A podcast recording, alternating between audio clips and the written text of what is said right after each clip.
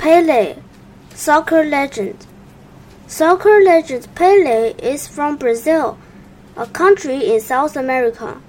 There were three children in his family. They lived with his parents, his grandmother, and his mom's brother. The family was poor. This didn't stop Pele from making his dream come true. He wanted to be a top soccer player and he was. As a child, Pele helped his uncle sell wood. Pele also sold peanuts and shined shoes to make money. When he wasn't working, Pele would play soccer with his neighbors.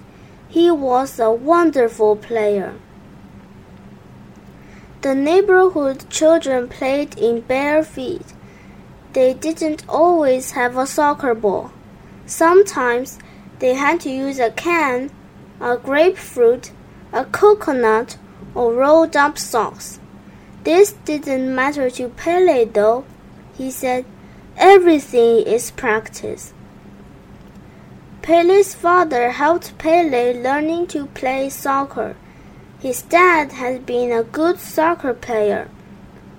He had to give it up because of a knee problem. Like his dad, Pele learned to knock the ball into the goal with his head. Pele once said, Enthusiasm is everything. He had lots of enthusiasm for soccer. In 1956, when Pele was 16, his dream of being a soccer star started to come true. Pele joined the top soccer team in Santos, Brazil. At 18, Pele joined the army in Brazil for one year. He began playing soccer for an army team. Then he played for Brazil's national team.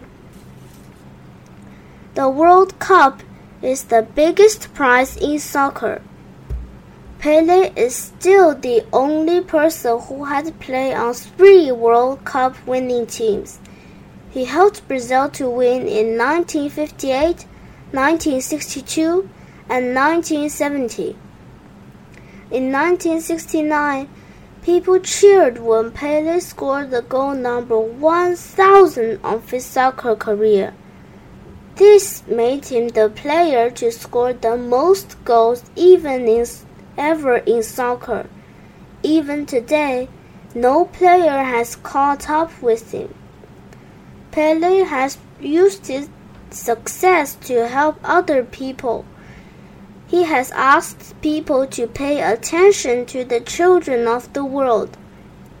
He has helped raise a lot of money.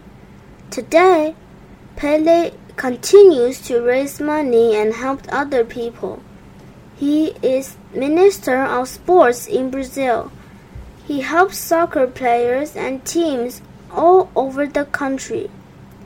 Pele never gave up.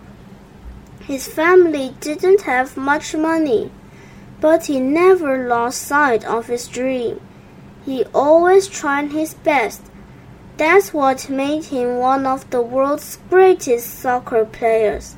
The end.